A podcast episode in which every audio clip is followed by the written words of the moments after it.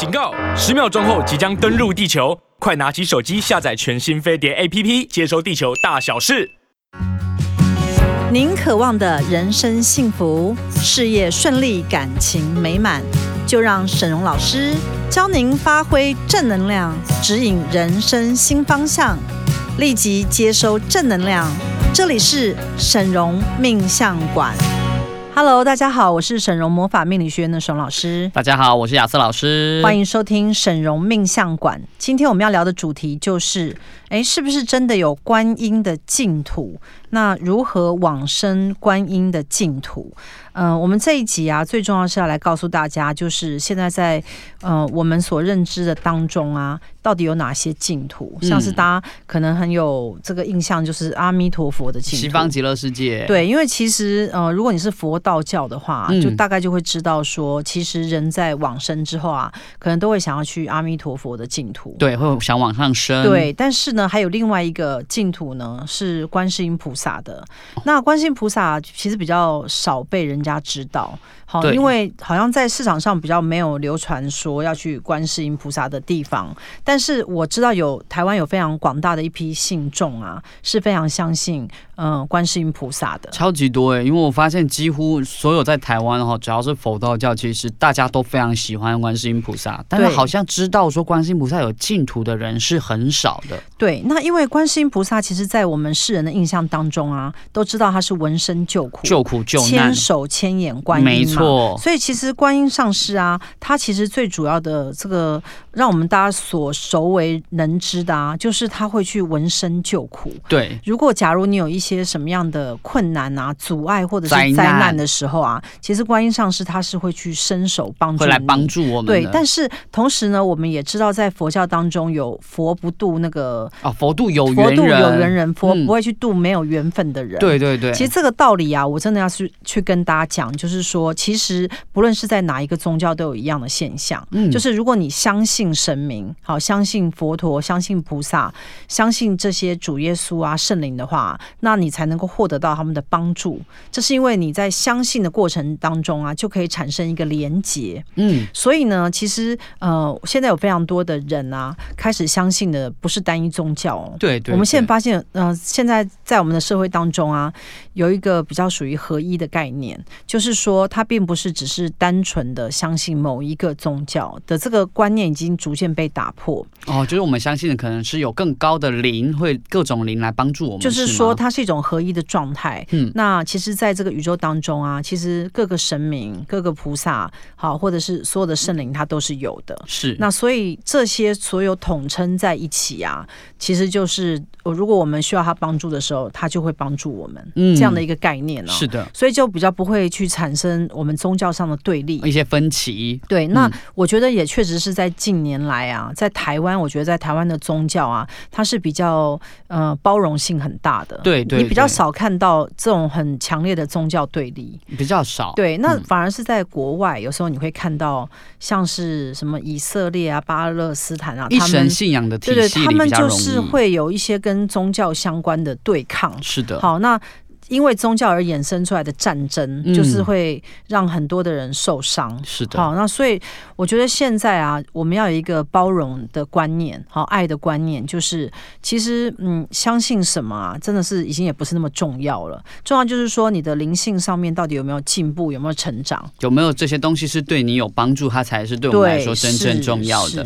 好，那在开始进入我们今天的主题之前，一样跟大家报告一下，由沈荣师傅发起的每月捐十万，持续二十。十年的公益活动，今年十二月我们捐赠十万给中华民国红星字会，那截至今年十二月已经累积五百一十万元的捐款，朝向两千四百万的总目标迈进。物资捐赠在今年十二月也累计达到了一万八千七百二十份，目前持续增加中哦。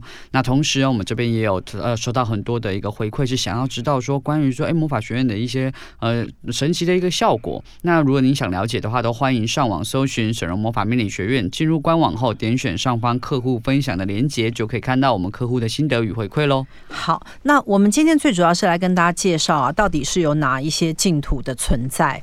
嗯，呃，比较熟为人知的是阿弥陀佛的西方极乐净土。是的。另外呢，还有一个地方是药师琉璃光如来的东方净琉璃净土。东方净琉璃，我们之前好像在其他广播有讲到过。是的。那你记得我们讲了哪一些吗？好，我们除了讲到阿弥陀佛的西方极乐世界，药师佛的东方净琉璃呃净土啊，还有还有我们的弥勒佛上师的兜率天，还有就是我们今天要讨论的净土。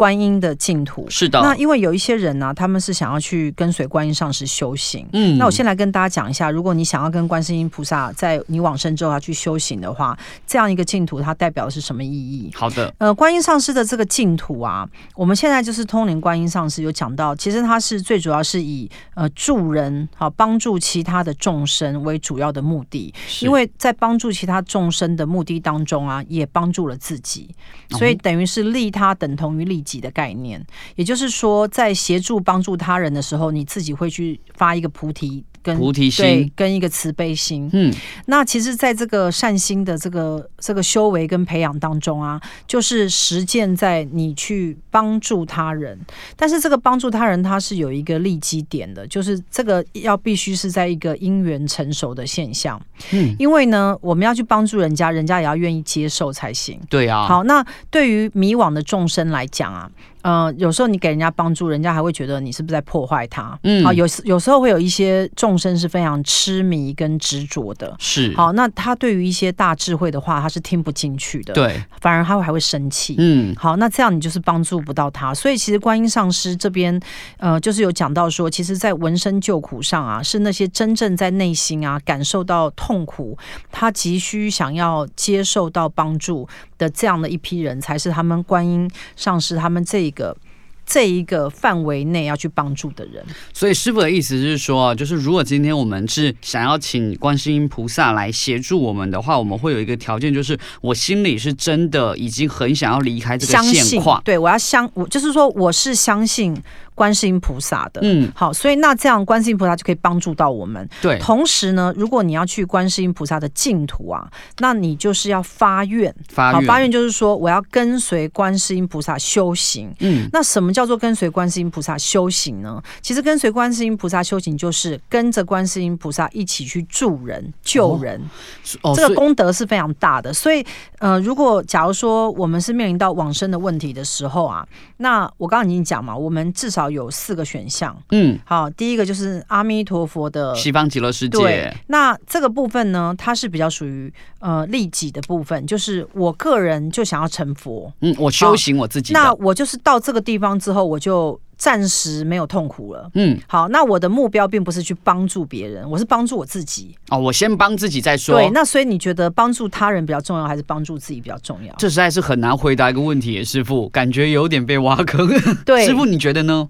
如果是我的话，我会去观世音菩萨的净土，因为师傅喜欢帮助，因为我觉得帮助别人啊，才能显现自己是有能力帮助别人的。哦，师傅对于说自己的这个能力这件事是重视的。对，我觉得其实像我们有时候做命理老师啊，或者是在这个社会上啊，我们其实有时候很喜欢去教化。他人这样，因为我们会觉得说，我们帮助别人啊，那我们把这个智慧带给别人啊，这个对我们来讲是很快乐的事。对，很重视。就是有一批这样，所以为什么呢？呃，这样的人呢、啊，他也可以去兜率天，就是所谓的弥勒佛的净土。对，因为弥勒佛的净土啊，专门在培育教师。好，所以我们现在就有不一样的地方了嘛。所以弥勒佛的净土其实也是在助人，也是专心在助人。对，那那还有一个净土叫做药师琉璃光如来的。东方净琉璃，东方净琉璃，嗯，这个比较特殊。这个如果大家有兴趣，在往生之后要去呃药师佛菩萨的净土的时候啊，你要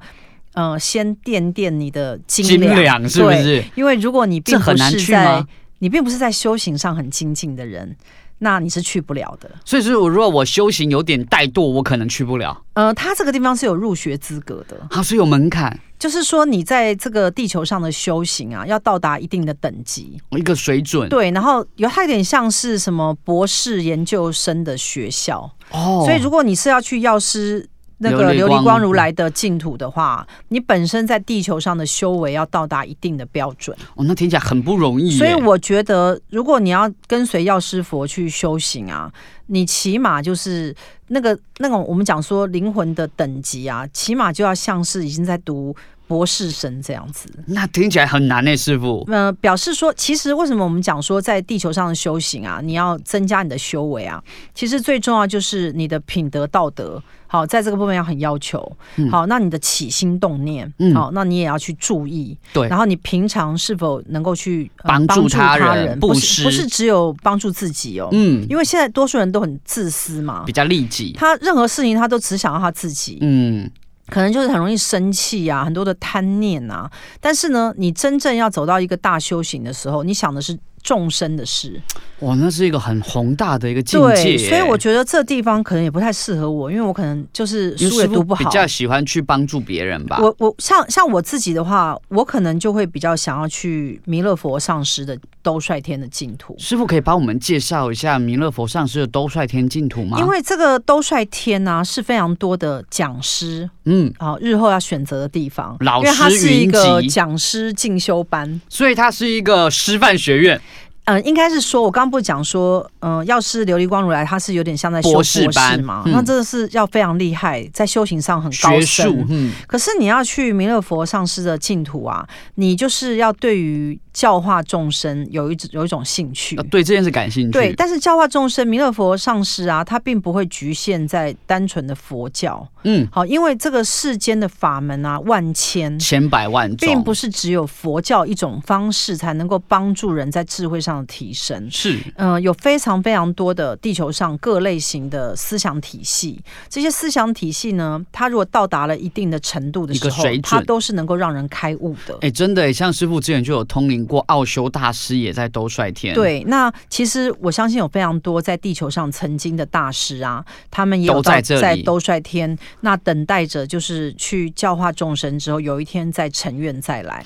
因为呢，我最近啊，就是有发现到，就是有一些人啊，他有修行命。嗯，好，那这是我在算命过程当中有发现的。发现的。对，那如果你是有修行命的人啊，在你的命盘当中是会看出一个特定的格局。师傅要怎么看呢？啊？嗯，这格局它会有。几个特点哈，比如说他可能在命宫上面啊，就会有地劫地空。好，那他可能在主星上，他本身的那个主星啊，就比较不是强势主星，而是比较属于呃慈悲为怀的这种星，比较不是什么紫薇呀破军这一种。那呃，像像有一些修行人啊，我们会去 double check 他，嗯，比如说他坐在我前面的时候，我可能就会去 double check 他，他是不是修行命。那有时候我们得到的答案是确定的。那我要跟大家讲。一下，嗯、呃，有一些修行命的人啊，他来转世，也就是说，他来这个地球上，他是来走修行的道路。是好，那他为什么要走修行的道路？是因为他在进到这个地球的时候，他是成愿再来的。他有发愿吗？他有发愿。嗯，呃，因为，呃，其实大家应该知道啊，呃，人是会转世的。佛教它是有六道的轮回，所以呢，你在不断的转世过程中，你是不可能待在某一道太久的时间。哎，其实你做天天人。对、哦，你在天道，那在天道享福完的时候会很无聊。时间近了，我就下来了。其实我觉得啊，最近我自己有这种感觉，就是我在地球上啊，其实蛮享福的，因为几乎要买什么、吃什么、喝什么都有。然后我就开始觉得地球很无聊。哦，师傅都没有烦恼。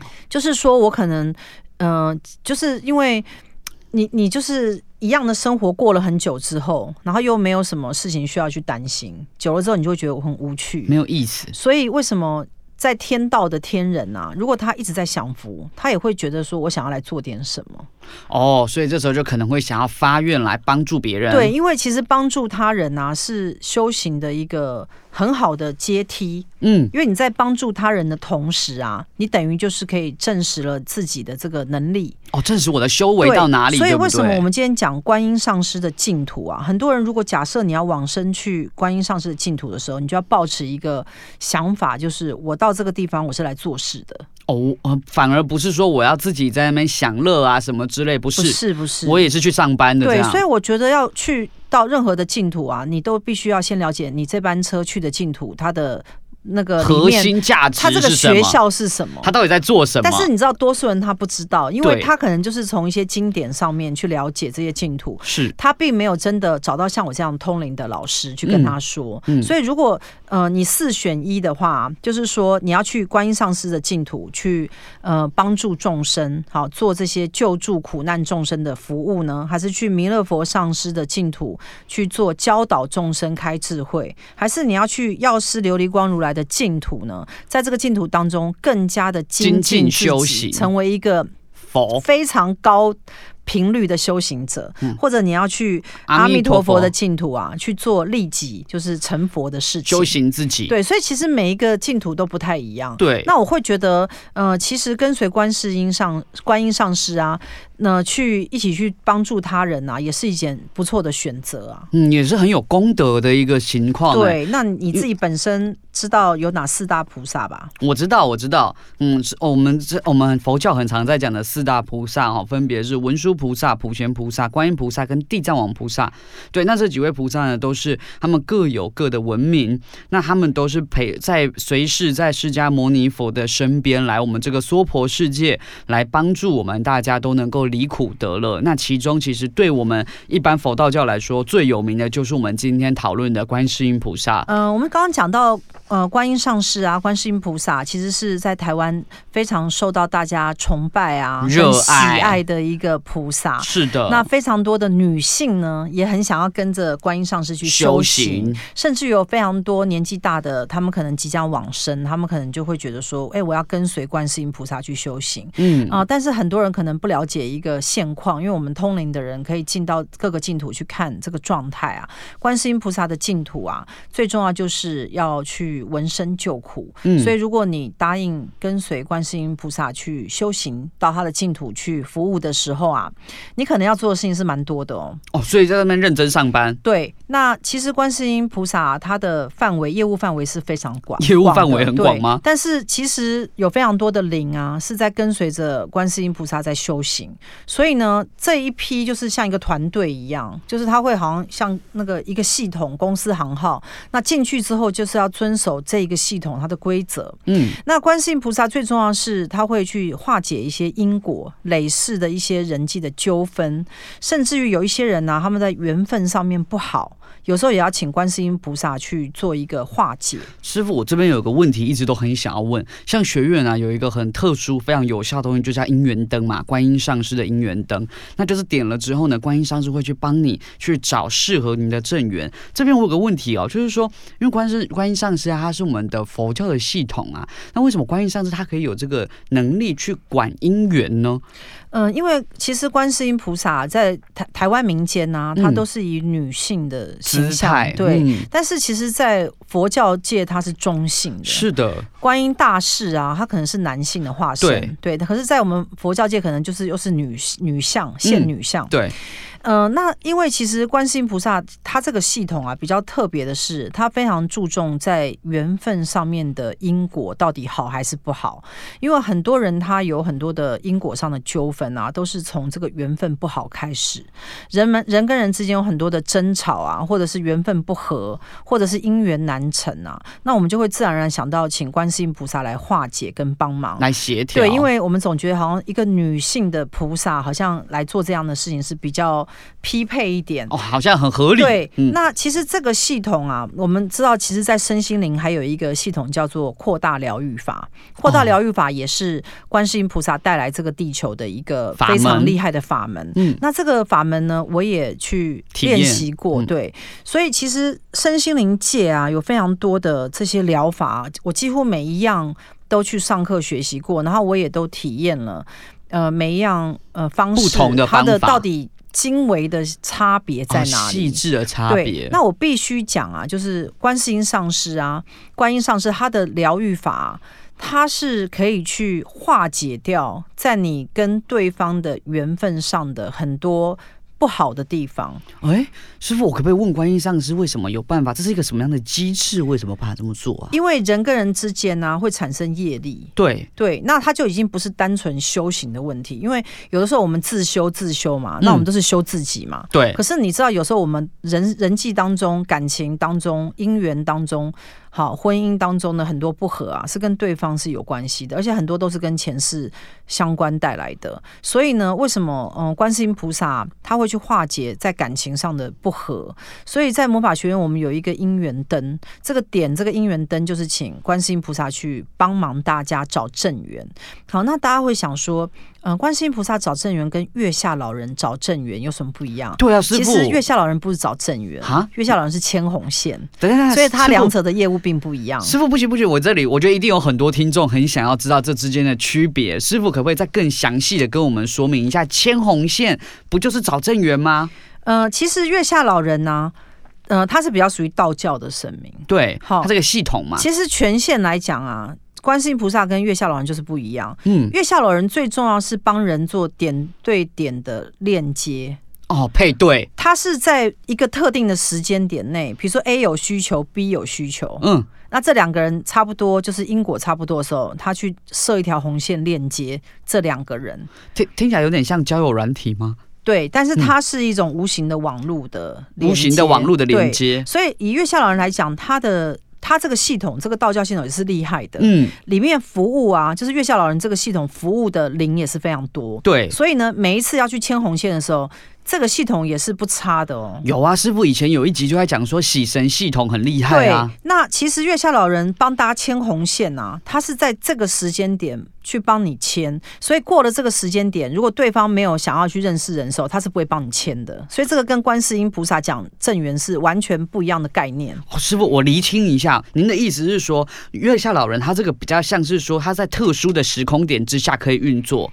是这样吗？对，就是说，比如说你想找对象，我也想找对象，嗯，那我们就是去拜月下老人，那老人月下老人他就会用一个方式让我们有认认识的机会。哦，对，然后那个就是叫做牵红线。可是呢，过了这个时间点。比如说，你可能就是想专心工作，或者是我我现在不想认识人了，对婚姻放弃或什么，好，我们就不会认识了，他就不会牵线，他就不会牵，因为那个时间点不对，因为需求不同了，并不是因为我们有好的缘分哦，而是因为我们的我们在这个时候有需求，所以月下老人会去帮我们牵这红线，然后观世音菩萨的正缘系统啊，跟牵红线是完全不一样。那他是怎么样呢？师傅？观世音菩萨的正缘系统啊，他会去。帮你去呃查你的因果当中跟谁是先天正缘、后天正缘，遇见或者修修成正缘或者遇见正缘，你有四大类型正缘，以后我们可以找时间再来聊。是那呃找出你的正缘之后呢，他会就是用一种方式让你们就是遇到。那遇见之后呢，就可以呃，我们在魔法学院就会帮大家去测你是哪一种正缘。嗯，那呃，正缘跟正缘在一起啊，他们在一起之后就会有一种自然的融合度、声望。对，因为有时候正缘跟正缘在一起，并不是一定要结婚，你知道吗？有时候是比如说同事、朋友吗？对，是正缘。嗯、正缘意思就是说两个人在一起很合。嗯、那至于要不要去结婚呢？可能就是要看你们彼此的意愿，就看另外一回事。像月下老人，他是比较商业服务型。商业服务吗？因为因为你你会。去找月下老人，一定都是你要想要结婚嘛？对啊，对，不然你要去去月下老人庙，我就想交男女朋友啊，我就要有个对象，我才去啊。对，所以以层次来讲啊，应该是说月下老人他比较。入世，他比较俗气化，怎么可以这样说？老人，就是、呃，这是好的啊，因为人人都有的，目的性很明确，他就是要去结婚，所以我要月下老人牵红线。嗯，可是你找观世音菩萨不是，他是要帮你找好的缘分，适合你的正的缘分。那你找出这个正缘呢，不一定是要去结婚，可是你们在一起会有很好的结果。嗯，然后你可能因为认识了这个正缘呢，你的人生会更顺利。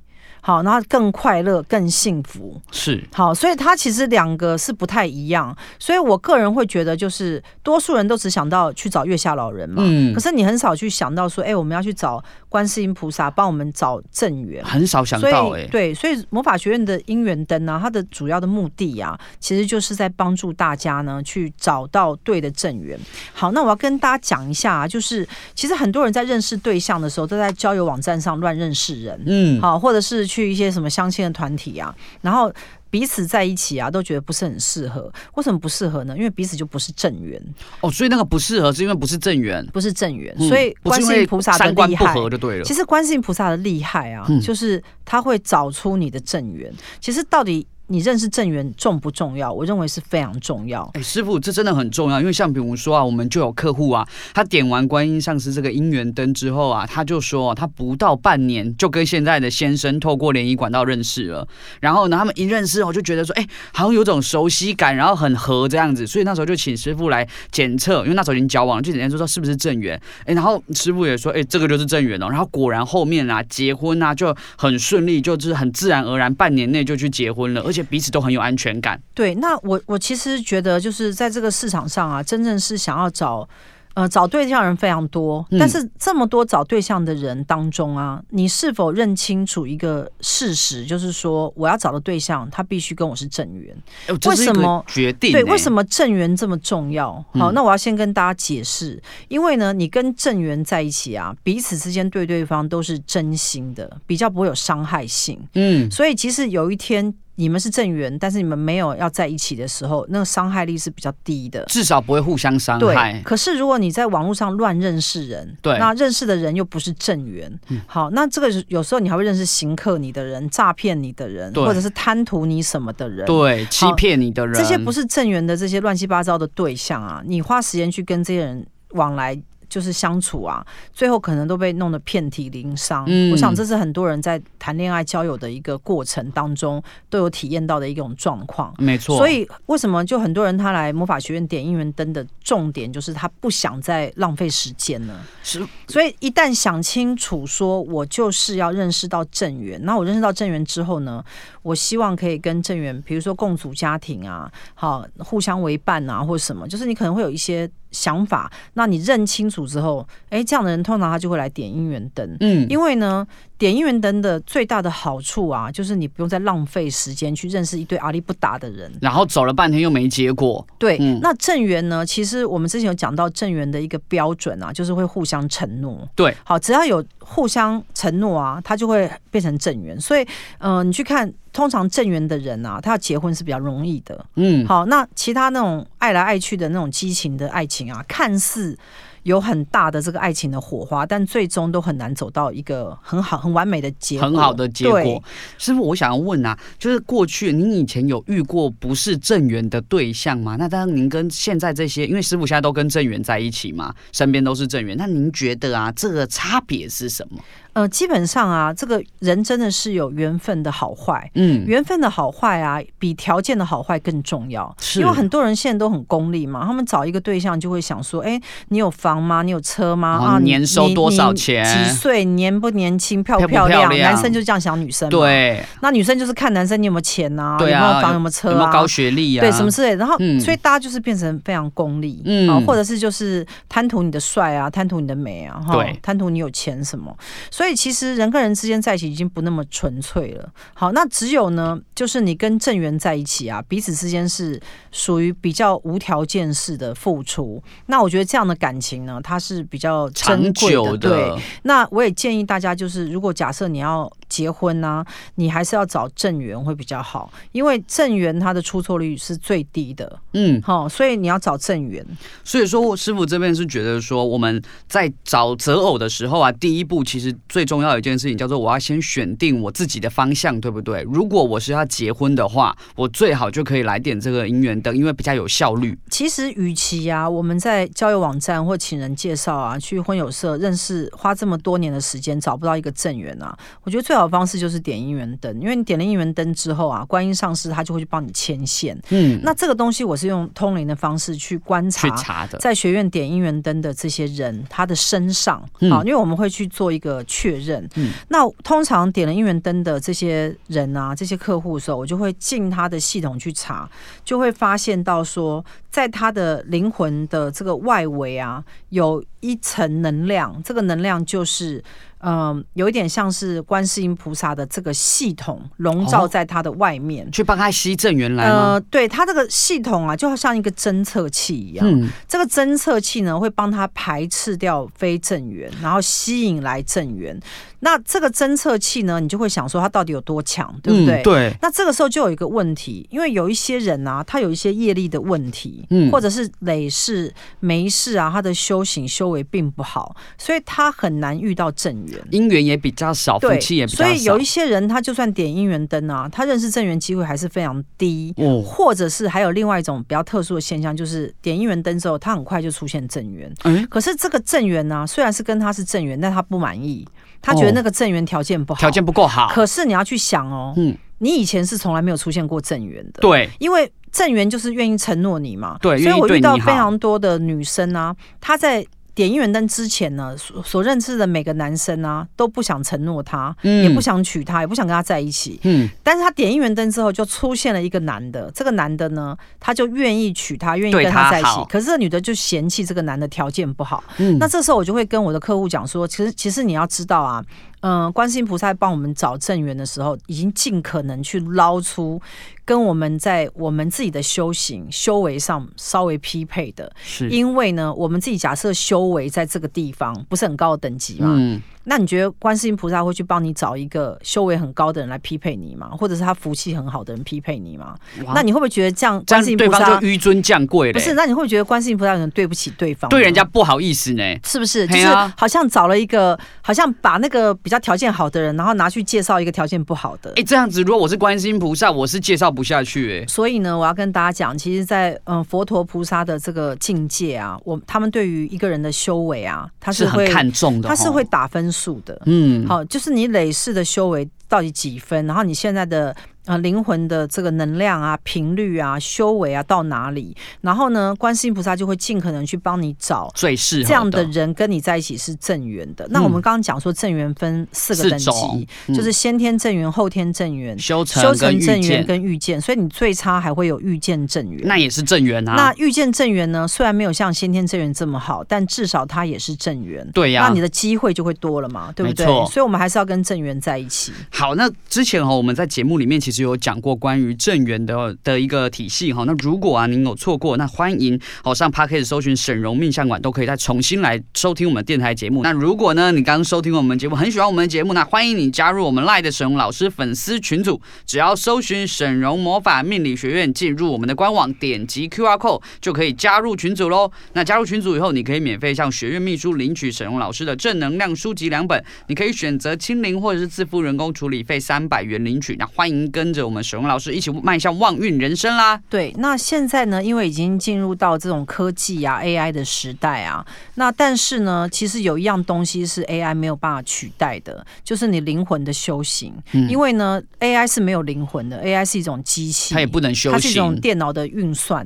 所以 AI 再厉害，再能够帮助人类处理各种生活当中的大小事，或者让你的生活更有智慧化，这些都是 AI 跟科技可以带给我们的，但是它没有办法帮助我们。做修行，灵魂的修行跟提升啊，必须是靠个人的这个所思所想，一点一滴，对你的心念、你的想法、你的行为，在你的生活当中啊，一点一滴的去扎下这个根基，这个才是你真正灵魂的修行。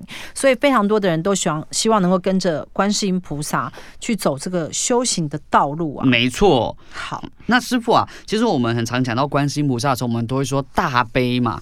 就观音菩萨，他最常我们讲的是大悲。那请问一下，师傅，我这边有个额外话题，就是为什么慈悲心？慈悲心是什么？为什么观世音菩萨这么强调慈悲心呢？呃，其实慈悲心啊，就跟同理心一样，就是你可以站在对方的立场啊，去体谅他的苦。嗯、好，那这个对修行的来讲是一个非常好的一种修行的方式，因为当我们可以站在对方的立场去体验他的痛苦的时候啊，我们就跟他没有界限了。嗯、那通常我们如果站在他的对立面，我们就会说啊，你痛苦那是你家的事啊，跟我什么关系？所以人跟人之间就会产生很多的对立。嗯，产生对立之后，就会有很有很多的。战争，嗯，所以为什么你不理解我，我不理解你的时候，我们就会产生对立。那对立的呢，就会造成社会上很多的争吵。你们看到，其实社会上为什么那么多的官司啊、吵架啊、战争啊，就是在这边很多不和。对，所以我我个人觉得，就是说，现在当然，呃，佛教可能示威了，嗯、哦，就是现在你去看到底有多少人，尤其年轻人，你跟他讲说，哎、欸，你要去修行佛法，他根本就会，他宁愿打电动，他也不要去修行佛法。我很少听到有年轻人说，我觉得我应该要。有慈悲心？我没听过。所以其实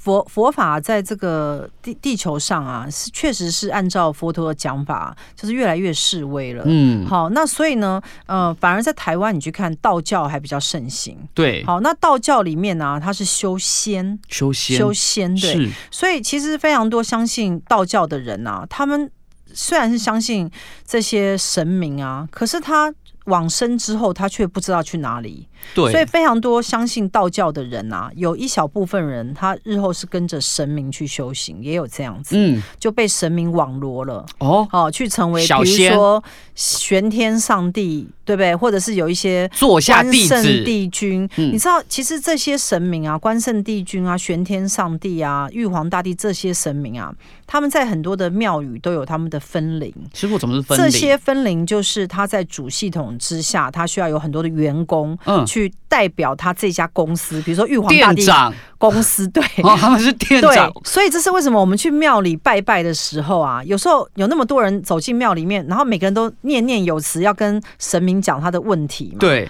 那你想神明他有多少只耳朵可以听现场十几二十个人在那边同时讲他的问题？太难了，那一定都是他所派驻过去的这些子弟兵。好，子弟兵嘛，那去记录下来，嗯，所以呃，万事万物都会被记录下来。所以为什么会说呃，诸恶莫作，众善奉行是的原因，就是在这边，因为。以我们通灵人的立场来看啊，万事万物都是可以查得到、有个记录的。对，那你是到底是从哪里查？是因为整个宇宙啊，它所有的讯息场都是瞬间被储存。嗯，所以呢，你就是做坏事呢，你的因果上面也是会被印一个印记。对，所以这是为什么我们走修行的人啊，我们都很怕，就是我们做了些什么不好的事情，因为做一个不好的事情啊，是没有办法用一个好事情去消除它，你知道吗？因为它是两件不一样的事情。对，所以呢，你的。善呢、啊、没有办法抵恶，嗯，所以呢，善会有你的善报，但是你恶还是有恶也是恶报。所以呢，恶、嗯、你恶报产生的时候，你就是要去承受它。那善报来的时候呢，我也是承受它，也没有办法去抵消你的恶，所以你的恶还是得要去，还是恶。那我们呃魔法学院有帮大家去下载这个经咒啊，嗯，因为我们最近就是。呃，师傅有发现啊，就是如果你是要用念经的方式来帮助自己修行啊，那个效果就是比较慢。对，因为念经的过程中，你很容易打瞌睡，好，然后体力又不支，要念那么多遍，然后念完又忘记。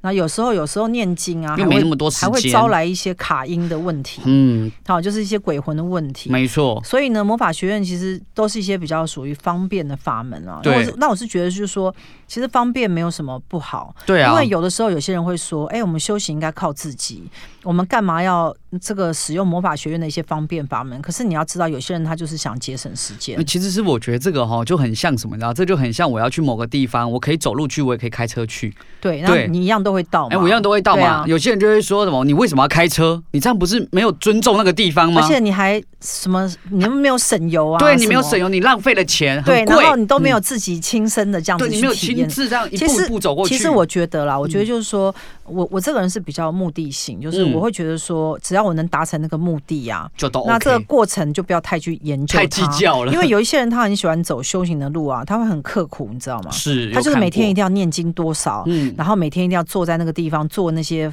就是功课清修啊，那这样子也是很好，就是也是一个法门。呃、对对对，你也会灵魂看起来非常的那个高这样子。对。可是呢，像我这个人是比较懒的人，然后我觉得懒的人啊，就是会有这个魔法系统的帮助。像我自己就是因为太懒惰，所以我后来就接到了魔法系统。科技源自于惰性。对，那我 我个人觉得魔法系统是目前。在我所看到的修行当中，是最适合我的。我觉得师傅讲到这一点，其实我自己心里是很有同感。你应该是跟我们一样吧，因为你自己也是魔法爱用者，不然我会在这里录那么多集吗？对，所以你有没有觉得，其实我们这魔法学院真的是比较快速一点？对，我会这样讲的原因呢、啊，就是因为其实有一次啊，就是我就是在想慈悲心到底是什么，因为我真的不懂，我不不明白那是什么东西，那我也不是很确定要怎么培养。那有一次我就跑去下载这个学院的大悲咒，哎，下载完以后啊，我发现真的会有一种。慈悲心升起的感觉，对，就是慈悲心，就是会站在他立场上是去想要帮他解决他的痛苦，对，然后会想要去帮助这个人去真正核心上的解决他的问题，而不是说只是安慰他这样，或者只是站在旁边观看他这样。对，我觉得就是这个光是这个地方哦，其实就让我感觉有蛮大的不同，因为我不太知道说一般房间，师傅您有您，因为您是很有慈悲心的人啊，我不太知道说一般房间来说，我们大家都是怎么锻炼慈悲心的。呃，其实就是要透过佛教的修行嘛，嗯、那就是可能你要读很多的佛经，然后有一些法师啊，或者是一些大师来跟你讲解一些经咒的原理啊，嗯，那就是通过你头脑上的了解，那你在修行上就逐渐的精进。对，嗯、那其实我个人认为，就是下载佛经的，它的有一个。对我自己的帮助啊，就是说我可以即刻得到这个能量，那这个能量它会内化，将我自己又会变成一个更不一样的人。因为所有的佛经啊，都是在劝人向善。对，好，比如说，呃，有很多的佛经都会跟我们讲说，假如说我们一直一心。不不乱的念念这些佛经啊，嗯、我们就可以往生到这个极乐的净土啊。那我觉得其实这些都是非常好，因为代表说我们要往一个更高的地方去修行前进。因为谁想要待在这五浊恶世呢？对啊，其实待在地球到底是痛苦还是快乐啊？大家如人饮水，冷暖自，自己心里掂掂都知道。像我觉得啊，可能很多人觉得很痛苦，那我自己可能已经修行到一一个程度，所以其实呃，像。我觉得有一点修为的人啊，他所需要的东西会自动出现。嗯，所以我其实已经没有什么东西是很需要或者感觉缺乏，比较没有所求不得。对，因为假设你现在你就自己判断嘛，嗯，如果你的生活当中有很多的需求都没有被满足，比如说很多东西所求不得的话，那表示你的修为比较低，就很苦。对，因为你就是想要什么就求不得，所求不得，求不得苦。可是，一些修行稍微比较高的人啊，他可能他可以心想事成，你知道，他可能想什么就会来什么。嗯。好，那在更高等级的，就是他稍微一个念头啊，他所想要的人事物就会都出现，就聚齐了。对，可是这样的人在这等级啊。也是很痛苦，像我自己就是在这等级，就是我几乎要像我最近做了一个很大的改变，就是我开始不买精品。哎、欸，我前阵子不是都在跟大家讲买精品多棒吗？对，我你知道我突然觉得买精品是一件非常无聊的事。哎、欸，怎么会有这个变化？我我，我的所有精品只要我想要，我就可以买到它。对，那当你都能够得到它的时候，它有什么意义呢？没有挑战感了吗？就是你人生开始觉得没有意义了。哦、所以我我后来现在就开始，我已经。开始把我的精品都开始大量的送人，就是这个人我就送他香奈儿，那个人送他 LV，我就开始我喜欢谁我就送谁。嗯，那后来我这样送的过程当中，我就会去质问我自己，因为我本来。我还蛮开心的，可以去觉得说，哎、欸，这是一种布施啊，分享，对，不对？很快乐嘛，把一些精品送出去。对啊。然后送到一个程度之后，我觉得我最近的修行的提升啊，就是我会发现，说我到底要买这些精品，再把它送出去，然后我自己又不背，那我到底这个意义是什么？哎、欸，就是我觉得这对我是一个修行上的进步。是怎么说？因为我开始觉得这些。呃，物质的东西啊，已经没有办法带给我快乐，已经越来越无趣了。对，所以呢，像这一档不是周年庆，有好多那个柜姐啊，就会 call 我，你知道，就是传讯息。是百货大户，什么一大堆啊，香奈儿啊、GUCCI 啊、LV 啊，都发讯息告诉我说周年庆现在有什么折扣。老师可以来看东西。你知道我怎么回他？我说我现在不买精品了，因为我觉得买精品好无趣哦。哦，那你知道到这等级，嗯、到这个等级啊，就是表示说你都已经体验过了，对所以你觉得有一天如果我们去到这个佛菩萨的净土。然后我们在那个地方都做了很多的修行，有一天我们会不会成愿再来？我们应该会啊！我在那里的快乐也体验过了。对，就是不是不要讲快乐，就是说我们的修行在那个地方，我们都帮助了众生了，然后我们也精进了我们自己到一个程度的时候。然后我相信会有一些灵啊灵魂，他会想要去体验不一样的东西，像师傅这样。所以呢，这是为什么这个地球上还是会有很多的大师他回来转世哦。所以说，其实很多的大师啊，他们都是在上面又在精进了一番以后，可能又有不一样的一个呃体悟才会再下来。那师傅，我这边啊想代替大家问一个问题哦，因为我们就说啦，观音上师是我们佛道教去台湾非常非常非常受欢迎的一位神奇。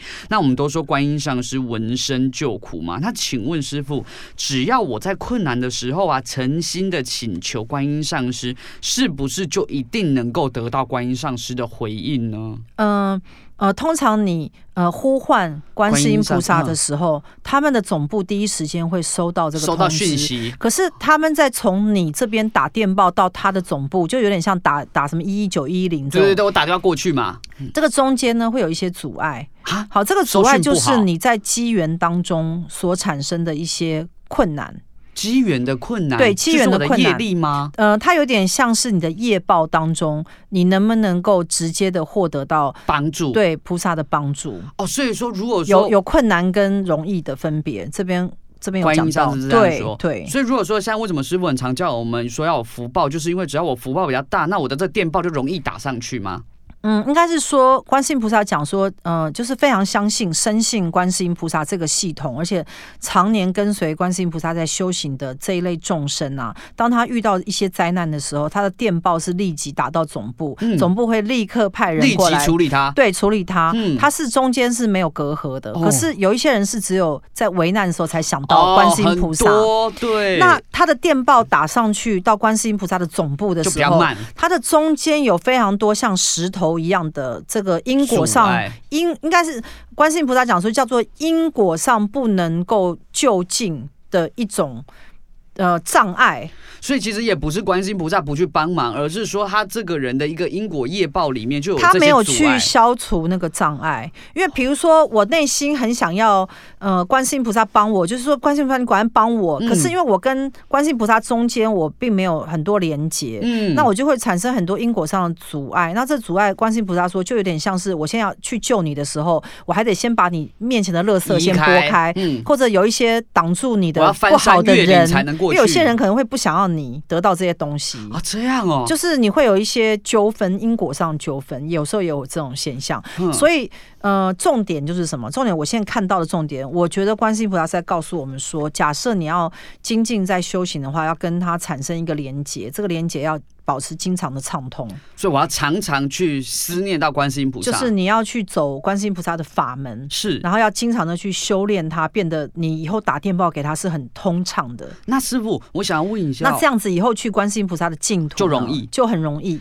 那那我们要什么叫做观音菩萨的法门呢？我们平常日常我们的听众可以做些什么呢？呃，他他有一个东西叫慈悲，慈悲就是你对人的心啊要非常柔软慈悲，可是又不是愚蠢，嗯，因为慈悲很容易变变成愚蠢，对，就是我。我好像感觉我很善良，但是那个善良的很蠢。对，所以慈悲又要有智慧。嗯，所以就是要跟随观世音菩萨去走这个修行，就是你怎么样是在慈悲当中又带有一个智慧，知道我现在做这个东西看似对他严厉，嗯，但是是对他好，嗯。才能够真正的在，这才叫真正能帮助他的慈悲心。对，因为有时候我们严厉的去骂一个人的时候，其实是在帮助他，是为了帮他突破这无明。对，可是你去顺应他，他他做一些坏事，你去顺应他，看起来好像你对他很慈悲，但事实上是助纣为虐。所以，观世音菩萨讲的智慧是在这边。好的，那今天非常谢谢师傅为我们带来观世音菩萨的一个哦开示。那下周我们同一时间空中再见喽。